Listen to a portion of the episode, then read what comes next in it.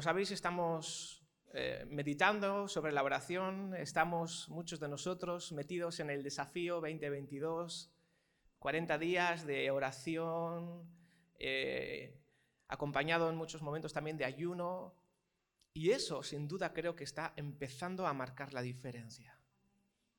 Creo que las oraciones se están notando, los ayunos se están notando. Y cuando hablamos de la oración siempre podemos caer en la trampa de hacer nuestros ciertos mitos que hay acerca de la oración. Que precisamente por eso son mitos, porque no son reales, son falsos, pero de alguna manera eh, inconscientemente al final, en la práctica, los hacemos nuestros. Y, con la ayuda del Señor los, los, vamos a desmantelar, es decir, los vamos a sacar de nuestra cabeza, porque nos juegan una mala pasada. Hoy quiero hablar solamente del primero, uno de ellos. Estoy haciendo unos, precisamente tengo un, libro devocional de 40 días de oración y ayuno, y, en, el apartado de la oración, el autor está hablando, se llama Giles Davis, se escribe Giles Davis, y me ha inspirado en su libro para comentar acerca de estos mitos. Y hoy voy a hablar del primero. Y el primer mito que hace que la oración sea aburrida. Si somos honestos aquí, tendremos que admitir que obviamente cuando estamos en situaciones como nuestra querida familia que hoy nos visita, que tiene una gran necesidad, cuando estamos expuestos ante un gran problema, una gran necesidad, la oración se vuelve en un clamor, en una desesperación, y ahí obviamente cuando oramos no es aburrido, ¿verdad? Pero en general tenemos que admitir que si nos dicen, oye, vamos a quedar para tomar algo y vamos a charlar y tal, y tú puedes estar hablando, conversando con un amigo y no lo tienes premeditado, pero igual te estás media hora hablando, una hora. Bueno, si eres como las mujeres de esta amada iglesia, puedes estar dos horas, dos horas y media, tres horas, pero, pero no te cuesta. Ahora, si yo te digo, oye, vamos a quedar para orar y vamos a estar dos horas orando, alguno diría, ¿dos horas orando? Es como que uno que... ¿Por qué? Porque automáticamente nos viene el chip, jolín, dos horas orando, ¿y qué voy a decir? Si yo en, un minuto y medio ya lo tengo todo dicho. ¿no? Ya es como que... Vamos a desmontar algunos mitos que presuponen que la oración es aburrida. El primero dice que la oración no influye en nada porque total Dios ya sabe lo que va a hacer. ¿Cuántas veces alguna vez hemos caído en esta tentación de pensar que eso es cierto? En el fondo, si yo aquí, ¿a cuántos creen que esto es cierto? Nadie levanta la mano, porque aquí todos eh, sabemos la teoría todos. Pero a veces yo he llegado a la conclusión de que oramos menos de lo que debiéramos porque en el fondo pensamos que como Dios es soberano y al final su voluntad se va a hacer, pues total, ¿para qué orar? ¿No? Pues si Dios es Dios. Mira, es como una mamá que está en la cocina, está cocinando y está preparando un lomo, está preparando un lomo rico en la plancha para dar de comer, ¿vale? Una mamá o un papá, ¿eh? Los papás cocinan muy bien también. Pero ahí, vamos a poner que es mamá. Mamá está cocinando un lomo en la cocina.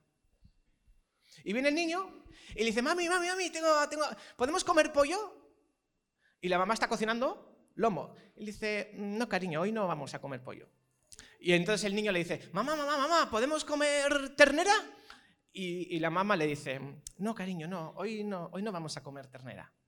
Entonces al final el niño le dice, mamá, mamá, mamá, ¿me podemos comer lomo?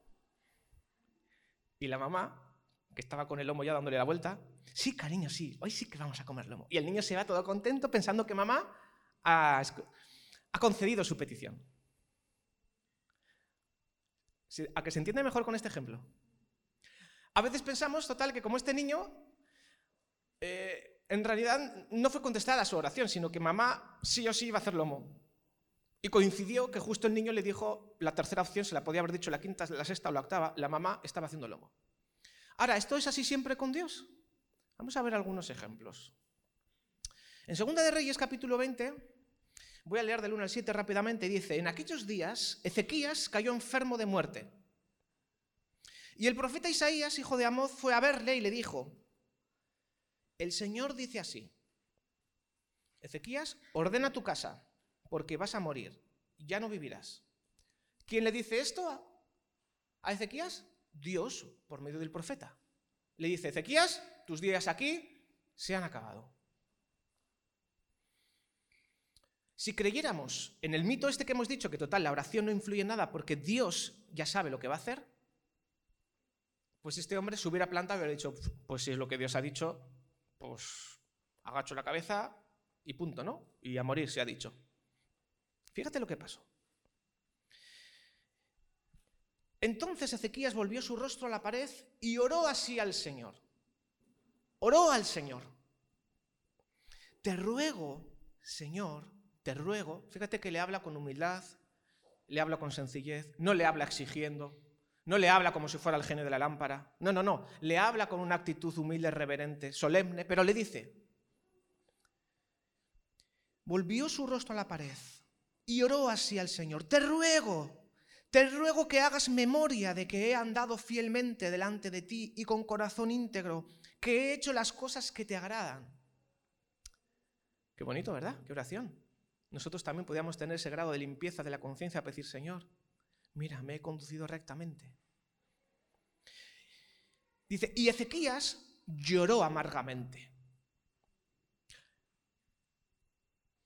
Llorar amargamente a veces es súper necesario. Cuando alguien está pasando de luto, por cierto, hermanos, oremos por nuestro querido hermano Carlos, el, esposo de Janet, que ha perdido a un ser muy querido esta semana en su, vida, alguien que, que, fue como su mamá. ¿Sí, Janet? Y está pasando el luto. Cuando alguien está pasando el luto, necesita sacarlo y llorar. No le digas nunca a alguien que está procesando un luto, no llores. Como cuando un niño se cae y le digo, no llores, como si llorar fuera una maldición, fuera un pecado. Llorar es necesario y Dios nos ha dado las lágrimas para que las derramemos delante de Él en su presencia. Llorar no es de débiles, llorar no es de carnales, llorar es de espirituales. Y si lloramos en la presencia de Dios, gloria a Dios. Y si lloras porque te duele el pie, llora. Y que sepas que cada una de tus lágrimas, el Señor las recoge. No te avergüences de llorar. A veces incluso necesitarás llorar en medio de un servicio, en medio de un culto, porque necesitas quebrarte. Llora. Para eso a veces ah, solemos acabar los cultos en, el altar. Estos, estos, estamos en casa, estamos con, con papá Dios. Tengamos confianza, tengamos libertad. Aquí Ezequías lloró amargamente en, en medio de su oración. Y fíjate, y antes de que Isaías saliera del patio central, le habló el Señor y le dijo, fíjate, no había salido aún, acababa de hacer la oración, todavía estaba llorando Ezequías, al que le había dicho Dios, se te acabaron tus días, pon tu casa en orden, reconcíliate con tus seres queridos, pon tus cosas eh, financieras a punto porque ya te vas. Y le dice, vuelve y dile a Ezequías, príncipe de mi pueblo. ¡Wow! Vaya título, ¿no? Le dice. Es que Ezequías no, no se iba a morir porque había hecho algo malo, ¿eh? Que los hombres y las mujeres de Dios también mueren. Y en esta pandemia han muerto muchos santos, ¿sí o no? Y se han ido con el Señor. Y Dios los ha recogido porque era su hora. Pero en este caso concreto aquí tenemos un ejemplo de que este mito es un mito. Dice, así dice el Señor, el Dios de David, tu padre. He oído tu oración. ¿Qué le dice? He oído. Dios escuchó la oración de Ezequías como escucha tu oración y como escucha la mía. He visto tus lágrimas. ¿Y qué le dice? Y voy a sanarte. El mismo Dios que le acababa de decir hace unos minutos, pon las cosas en orden, porque te vas. Como consecuencia de la oración genuina y sincera de Ezequías, Dios cambia de parecer y le dice, ¿sabes lo que te digo, Ezequías? Me has llegado al corazón. Y como me has llegado al corazón, aunque soy Dios, y ciertamente yo podría hacer lo que quiero porque soy Dios, en mi voluntad ahora en mi buena voluntad agradable y perfecta, que seguiría siendo buena, agradable y perfecta si te llevo conmigo, pero en mi buena voluntad agradable y perfecta, que a veces tengo varias opciones para elegir y estoy esperando a ver si se toman en serio la oración, he decidido, Ezequías, concederte 15 años más de vida. ¿Cómo te quedas? Dentro de tres días subirás a la casa del Señor y añadiré a tus días quince años y te libraré a ti y a esta ciudad de manos del rey de Asiria. Ampararé a esta ciudad por amor a mí mismo y por amor a David, mi siervo. Wow. ¿Qué te parece? ¿Dios es soberano? Sí, amén. ¿Él hace lo que quiere? Sí, amén. Pero él también se derrite a veces con algunas oraciones de sus hijos que le tocan el corazón, que le tocan la fibra. Y Dios en esta ocasión, como resultado de una oración totalmente sincera y honesta, le dice, te concedo lo que me has pedido. Y cambia de parecer. Luego tenemos la historia de, Nínive. ¿Os acordáis de Nínive? Dios había determinado en su corazón destruirla y le manda al profeta Jonás a advertirles. Y dice en, en Jonás, capítulo 3,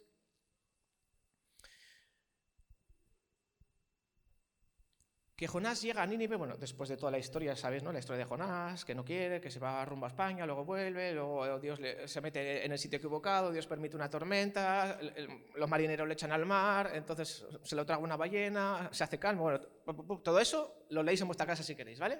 Muy interesante el libro de Jonás. Pero Jonás llega ahí y le dice, ¡eh, ninivitas! Además Jonás con unas ganas de que el Señor le mandara fuego del cielo de aquí a 40 días Nínive será destruida. Y por dentro se daba la vuelta y tenía esa sonrisa pícara como diciendo, vais a freír, os vais a freír todos como un huevo frito. Sí, sí, ese era, eh, eh. Jonás no entendía ni de la gracia, ni que Dios es compasivo, ni lento para la ira, ni grande misericordia. Jonás estaba ahí, que odiaba a los ninivitas más que nada, y, les lanza ahí el recao, ¿no? Fíjate qué predicación más... ¿Y qué hicieron los habitantes de Nínive, empezando por el dirigente en cabeza? Convocaron ayuno. Convocaron ayuno, no dejaban comer ni a los perros ni a los gatos. Ahí todos los animales en ayuno y en oración se vistieron de ropa áspera, se echaron a las plazas a confesar sus pecados, a llorar por si quizá el Señor, el Dios del profeta, tuviera misericordia de él. Porque creyeron a Dios, dice. Le creyeron que el aviso iba en serio. Cuidado que como no cambies de forma de vivir, vas a perecer. Y este mensaje sigue vigente hoy, ¿eh? Cuidado. Estamos en el tiempo de la gracia. Pero si no nos arrepentimos, le dijo Jesús cuando estaba enseñando, vosotros también pereceréis igualmente. El mensaje sigue siendo el mismo. Cuidado, que si no os arrepentís, vosotros pereceréis igualmente. Y aquí Dios avisa. Y Dios había determinado, y dice el versículo 10, vio Dios lo que hicieron que se convirtieron de su mal camino y se arrepintió del mal que había anunciado hacerles. Y dice, y no lo hizo. Wow. ¿Tú sabes que Dios es santo? ¿Que Dios es justo? ¿Que no dejará por inocente al culpable?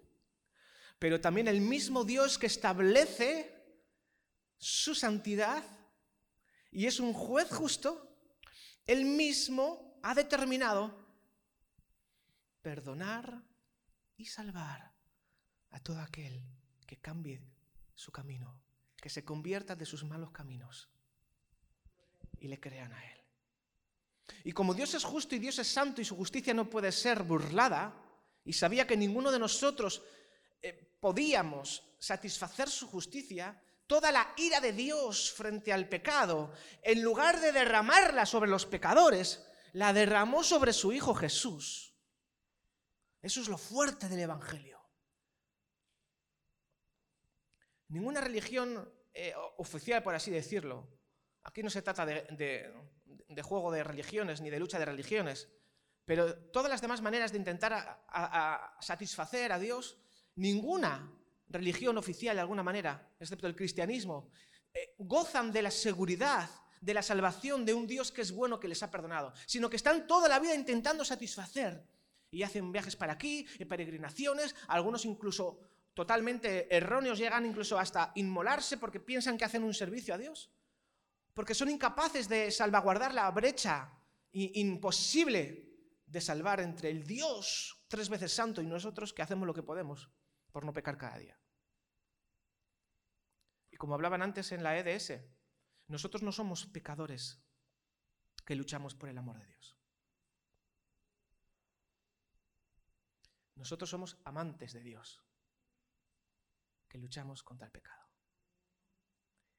Y esa es la diferencia. Nosotros somos amantes de Dios. Nosotros amamos a Dios. Tú amas a Dios. Por eso estás aquí.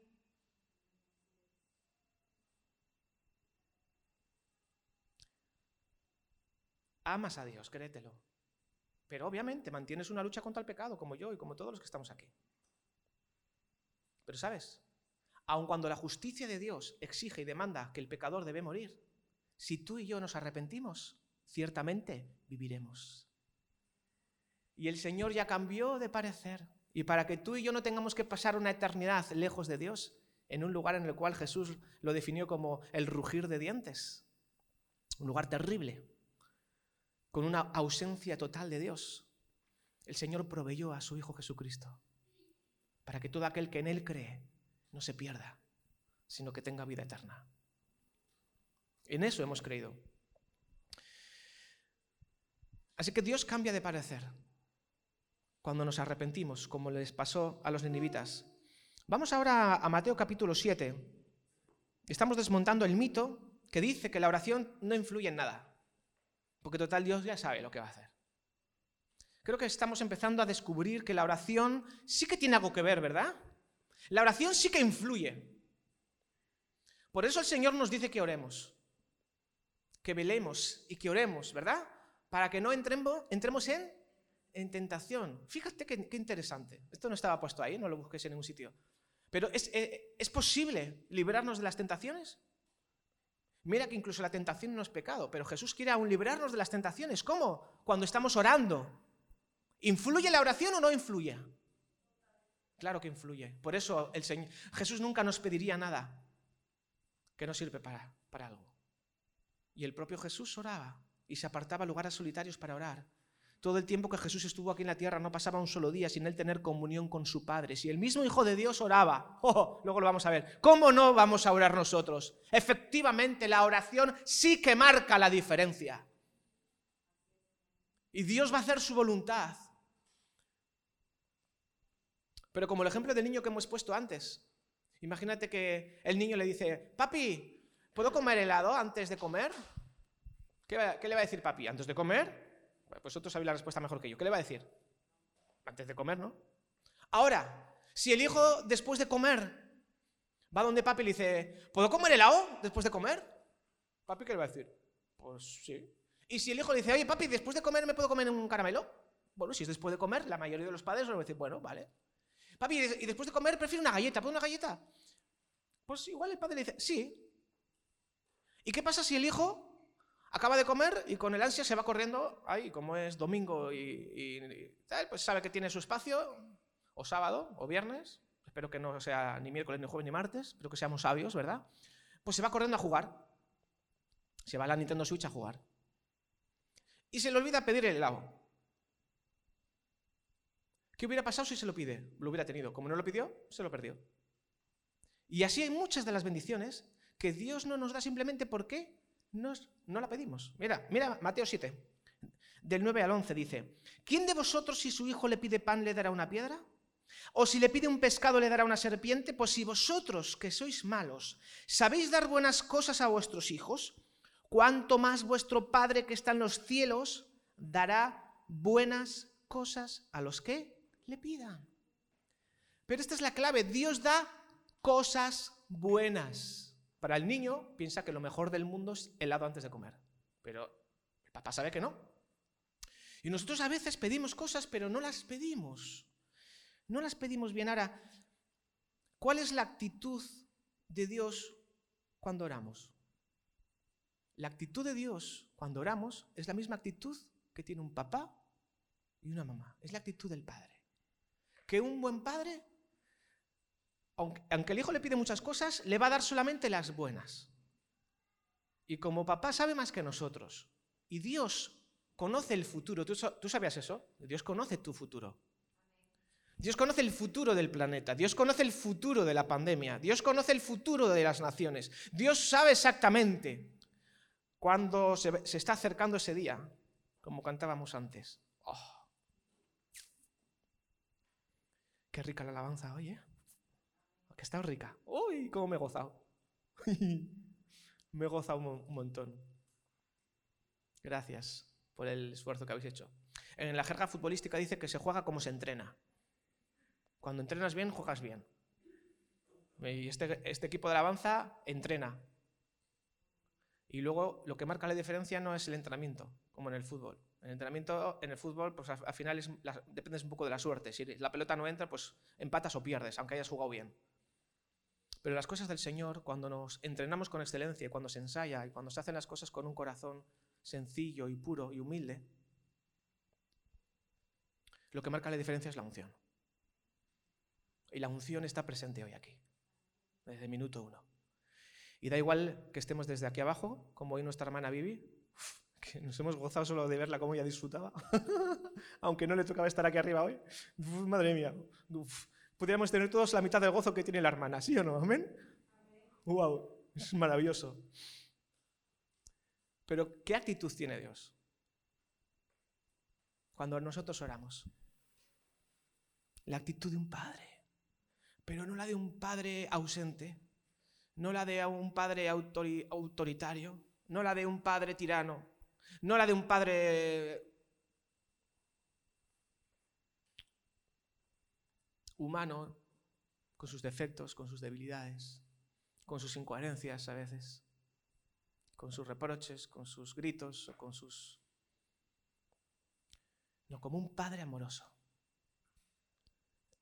La actitud de Dios cuando nosotros oramos es la de un Padre que nos ama, la de un Padre que se entregó a sí mismo, la de un Padre que dio todo lo que tenía, la de un Padre que se ha vaciado, la de un Padre que nos ama con locura. Porque ciertamente es una locura la cruz. No merecíamos ninguno de nosotros la cruz. Nosotros sí, la cruz de Jesús. Que Jesús fuera la cruz. Es una locura. Dice en Santiago 4, 2 y 3, no obtenéis lo que deseáis porque no pedís. Hay muchas de las bendiciones que no obtenemos simplemente porque no las pedimos, porque damos por hecho el mito falso este. Total, ¿para qué pedir? Si al final, que se haga la voluntad de Dios y ya está. En el mejor de los casos, hacen, bueno, Dios, haz lo que tú quieras. Yo me desentiendo, ¿no? Como que diciendo, va, como que no hay relación directa entre lo que yo pido y lo que Dios puede llegar a hacer. Lo que está claro es una cosa, si tú no lo pides, es difícil que lo recibas. Pero si tú lo pides, Dios escucha la oración. Y luego, como un padre bueno, decidirá si la respuesta es un sí, es un no o un todavía no. Pero si no la haces la oración, te vas a quedar con la interrogante toda tu vida. Así que hermanos, animémonos. No dejemos de orar. Oremos. Oremos los unos por los otros. Oremos por las cosas que te preocupan, también por las que no te preocupan. Ora. Ora por la iglesia, ora por tus hermanos, ora por el mundo que está patas arriba. Ora para que, si es posible, y el Señor lo permite, que Rusia y Ucrania no se metan a mamporros, porque se, se metan a mamporros y estamos detrás de otra gran guerra, que será más sofisticada, ¿vale? Pero necesitamos el gas para calentarnos. Ora por cómo está pasando las cosas en el mundo. Pero no nos quedemos así, bueno, diciendo, total, haz lo que quieras, Dios. Yo sigo a lo mío. ¿No? No obtenéis lo que deseáis porque no pedís. Y dice, y cuando pedís, no recibís porque pedís mal. A veces si somos honestos, hay muchas de las, oraciones que hacemos que tienen un sustrato puramente de que el Señor me libre a mí de sufrir ni siquiera un poquito. Es decir, se nos ha metido tan dentro la mentalidad de el placer es lo único que importa, tu comodidad es lo único que interesa, y que no pases frío, y que no pases calor, y que estés siempre en la temperatura como en Canarias. Bueno, casi siempre, ¿no, Dara? A veces también llueve y esas cosas, pero que esté todo así como, como muy, muy confort, ¿no? La vida confort. Y todo lo que se salga de la vida de confort es como que, ay, Señor, líbrame de ello. Se nos olvida muchas veces que Jesús no tenía dónde recostar la cabeza y que los primeros discípulos, la mayoría, murieron mártires. Y que hay un precio que pagar muchas veces simplemente por el ser cristiano y por el decir, yo sí, yo los domingos voy al culto. ¿Algún problema? Ah, pues tú vete por ahí a Bermus, que yo voy al culto. Y a veces nos falta firmeza, nos falta entereza, nos falta eh, sacar pecho de lo que somos y de lo que no somos. Yo no soy como todo el mundo y soy especial. Tengo cosas mejores que hacer.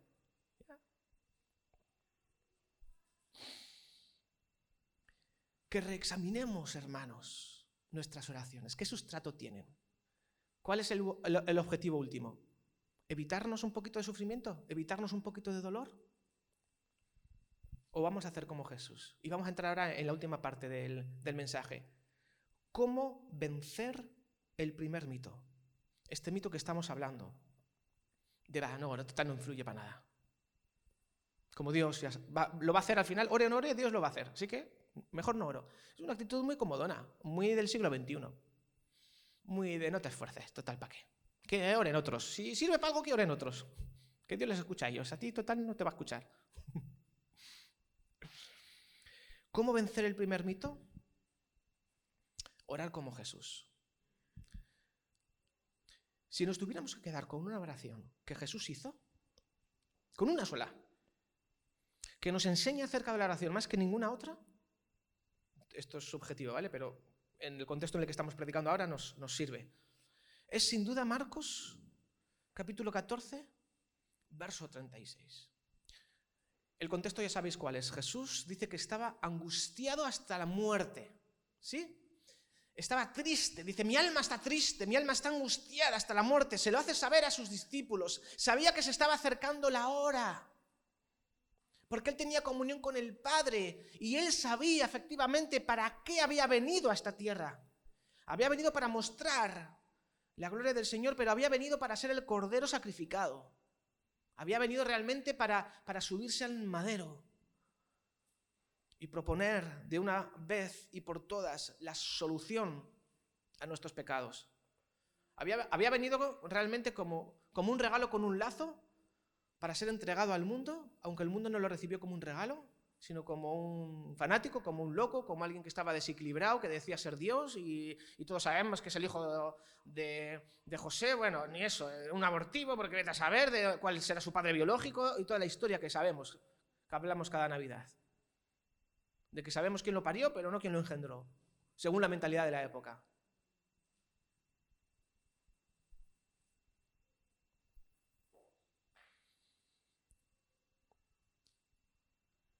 Lo primero que Jesús dijo, y nosotros tenemos que aprender ahora, es Abba Padre. Y en arameo es. Abba es una figura en arameo, es una palabra en arameo que significa literalmente papi.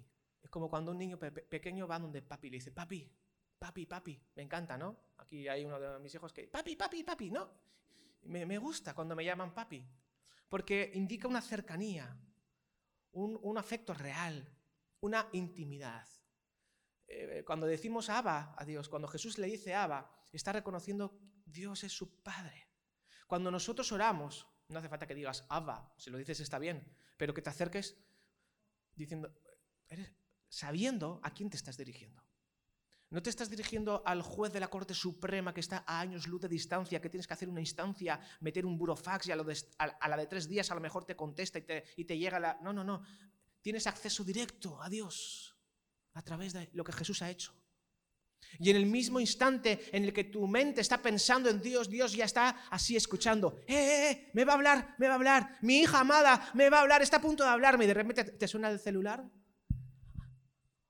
y te despistas y ya te vas a hacer otra cosa. Y ibas a tener un tiempo de oración y de repente, ¡ay! Se fue. Luego ya te olvidaste, claro. Y se pasó el día y otro día más sin orar. Intimidad, que por cierto Jesús sabía que esa intimidad iba a ser rota temporalmente, porque iba a estar soportando sobre sus hombros todos nuestros pecados. Y lo que le afligía verdaderamente a Jesús era experimentar por primera vez en su vida la separación temporal, por supuesto, del Padre. Luego dice el versículo 36, todas las cosas son posibles para ti. Eso creo que hoy ha quedado bien claro, ¿verdad? Con el testimonio de nuestros hermanos. Todas las cosas son posibles para Dios y seguramente cada uno de nosotros, si repasamos nuestra trayectoria cristiana, podemos dar fe de que todas las cosas son posibles para Dios. ¿Sí o no? Todo es posible para Él, pero tenemos que creerlo. Tenemos que tener fe en el poder del Padre. Tenemos que tener fe en el poder de la oración, que la oración es el instrumento más poderoso que tiene el cristiano. Cuando doblamos rodillas, se mueve el cielo y tiembla la tierra. Cosas suceden. Orábamos hace 15 días, el viernes pasado, Señor, que se acabe ya de una vez esta pandemia que nos tiene locos a todos. Y que des sabiduría a los gobernantes y que no pongan en restricciones que ya están anticuadas. Revisa tú los protocolos, Dios. Y, y, oye, mira, a partir del jueves probablemente ya no tengamos que llevar mascarilla en la calle. ¿Ha sido por la oración que hicimos aquí? Pues no, no voy a ser tan presuntuoso de decir que ha sido por la oración que hicimos aquí. Bueno, ¿Dios la escuchó? Te aseguro que sí. ¿Que se mueven las cosas? Claro que sí. Es que si no creyéramos que la oración funciona, no oraríamos. Y de hecho creo que cuando no oramos mucho, a lo mejor es porque no tenemos la fe suficiente para creer que va a servir para algo. Porque si todos creyéramos de verdad que la oración funciona y que tiene poder, por muy aburridas que fueran las reuniones de oración, estarían llenas. Y todos sabemos, esto pasa en todas las iglesias del mundo. No es lo mismo la asistencia en el culto principal del domingo, que hay un poco de todo, el menú está variado, que en los cultos de oración específico que, se va lo que se va. Sin anestesia, ahí a saco paco, ahí, pa, a darle duro. ¿Sí o no?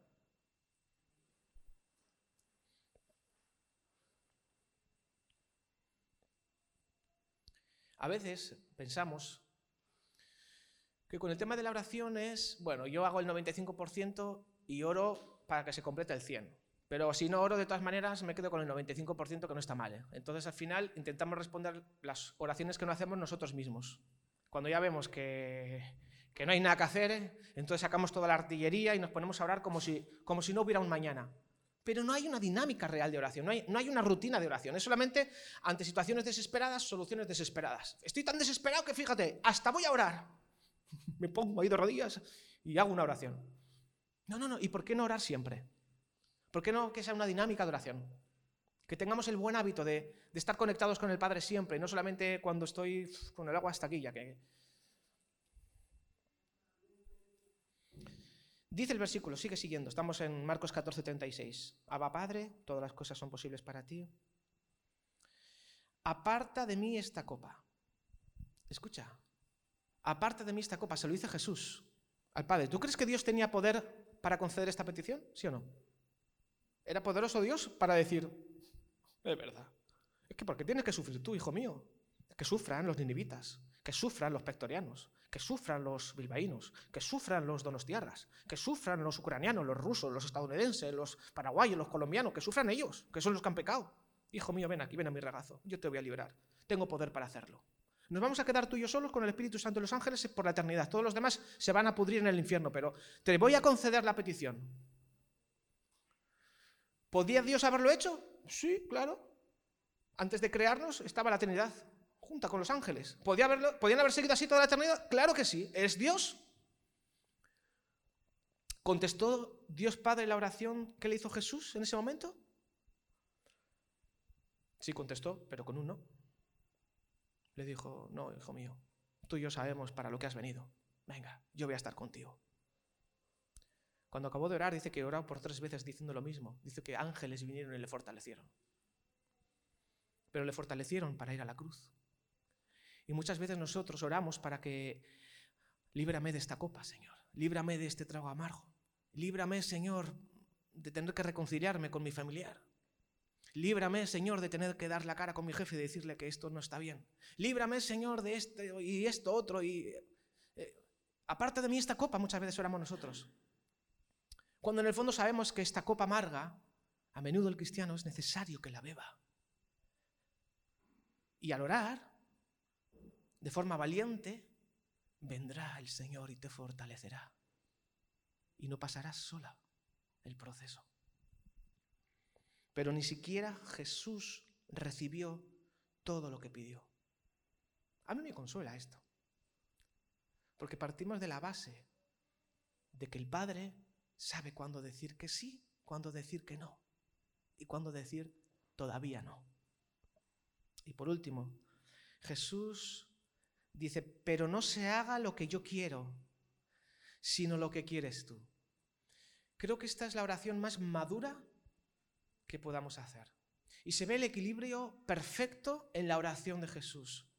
Porque Jesús no, le dice, eh, pues haz lo que ya tienes planeado. Así en plan como, haz lo que tienes. No, no, Jesús le pone una oración específica al Padre. Le dice, aparta de mí esta copa, se lo pide. Era tan grande su angustia que aunque intuía un poco la respuesta, pero le dice, aparta de mí esta copa. Era sincera. Nosotros presentamos sinceramente nuestras peticiones a Dios y le decimos, oye, mi, opción A, mi primera acción es, por favor, aparte de mí esta copa. Y si el Señor sabe que es una copa que no nos corresponde tomar en ese momento, va a decir, dámela, me la tomo yo, te libro de tomarla. Pero si Él considera que es el momento de que te la bebas, te la vas a beber. Y mejor que te la bebas con su fortalecimiento y no con tu reniego o con tu queja. ¿Mm? Pero ¿le agrada a Dios que se lo pidas que, que te la quite? Sí le agrada. Aparta de mí esta copa, le dijo. Y a Dios le agradó. Pero luego el que está orando, si es maduro, dice, pero ojo, yo te pido que me ayudes con esto, yo te pido que me encantaría que pasara esto, pero te digo una cosa, Dios, tú eres Dios, y yo te la pido, pero no se haga lo que yo quiero, sino lo que quieres tú. Y esto lo cambia todo, porque hay algunos que tergiversan algunas cosas, no entienden bien el concepto, se creen casi más que Dios, y, y le dicen, oye, genio mío, te pido que me, que me quites esta copa. Y cuando el genio mío le dice que no, se enfadan. Sobre todo cuando hacemos oraciones que están un poquito desalineadas. Dios nos dice que no, obviamente, como un buen padre dice que no, y él que es inmaduro y, un poco egoísta, agarra encima y se enfada con Dios. Ya no voy más al culto, ya no voy, a nada. Nadie me quiere, nadie, nada, Nos enfadamos, como niños malcriados. Nos enfadamos. Que Dios no me ha dado lo que le he pedido, yo no. No, nomás porque no sirve para nada. Hacemos un poco el borreguillo. Eh, y el Señor tampoco te casques. Quiere decir, el Señor nos conoce. Y aquí todos nos hemos enfadado un poquito, ¿eh? Ojo. ¿O sí o no? hasta yo me enfado. No me vas a decir que tú no te enfadas. Y te habrás sentido frustrado y, y, habrás pensado muchas veces que la oración no sirve para nada porque total nunca sale lo que, lo que tú pides. Se nos olvida que Dios es Dios. Pero hay muchas veces también que las situaciones han cambiado drásticamente porque tú has orado y lo sabes. Así que trae a la memoria las ocasiones en las que Dios sí mueve y Dios responde. Y sobre todo pidamos al Señor que nos ayude a pedir como conviene. Para que no caigamos todo el rato en no, no, no, no. Porque claro, si pides las cosas incorrectas, todo el rato te va a decir no, no, no, no. Pero si alternas de vez en cuando y pides algo que a ti no te agrada, sino que sabes que a Dios sí le agrada, cuando tú le digas, Señor, dame fuerzas para hablar con fulanita, que hace tiempo que no la trago y, quiero reconciliarme con ella. ¿Le agrada a Dios eso? vamos, te va a ayudar.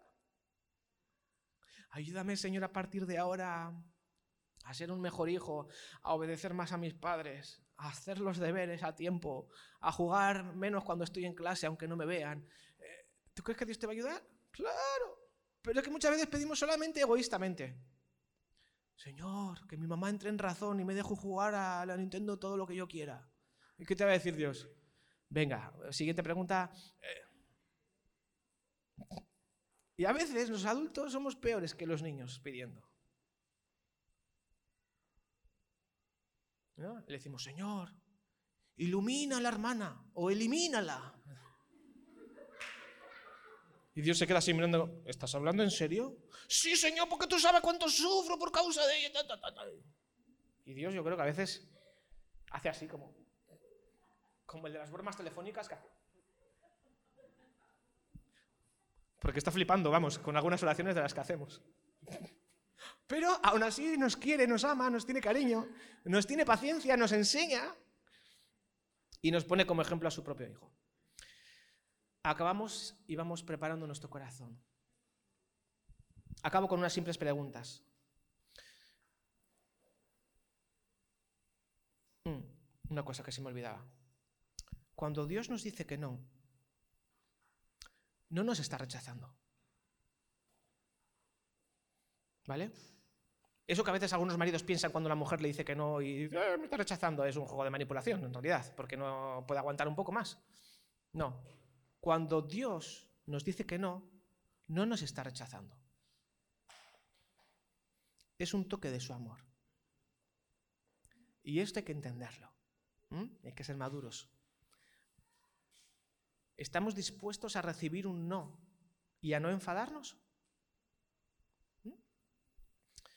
¿Tus oraciones muestran que crees que todas las cosas son posibles para Dios? Algunos que solamente piensan que Dios es poderoso para bendecir los alimentos y para tener un dulce sueño. Porque son las únicas oraciones que hacen. ¿Y Dios es poderoso para bendecir los alimentos? Amén, ¿a que sí? Pero Dios es poderoso para muchas cosas más. Pero a veces no se lo hacemos llegar. ¿Oras mucho o poco últimamente? No respondas. ¿Pides milagros o cosas pequeñas? ¿Cómo son tus oraciones últimamente? ¿Qué cosas pides? ¿No? Para que pensemos. Y esta es la mejor, la última. ¿Realmente quieres hacer la voluntad de Dios? ¿O estás buscando permiso para hacer la tuya?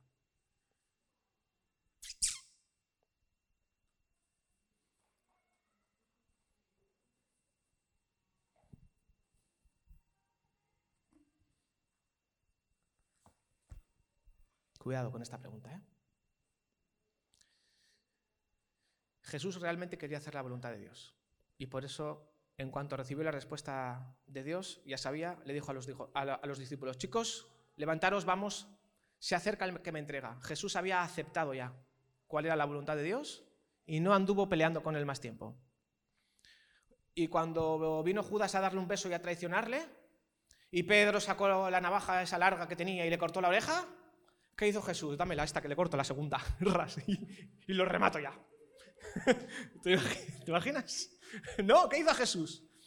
Pedro, Pedro, Pedro, déjate de historias. Le cogió la, oreja y se la puso ahí, se la colocó de nuevo y, se, y fue como un corderito. Enmudeció, no abrió su boca y fue llevado al matadero. Se entregó voluntariamente por amor. Para que tú y yo ahora con esta comprensión espiritual de lo que implica, podamos celebrar la Santa Cena y darle gracias a Dios por hacer posible que tú y yo hayamos sido perdonados y salvados.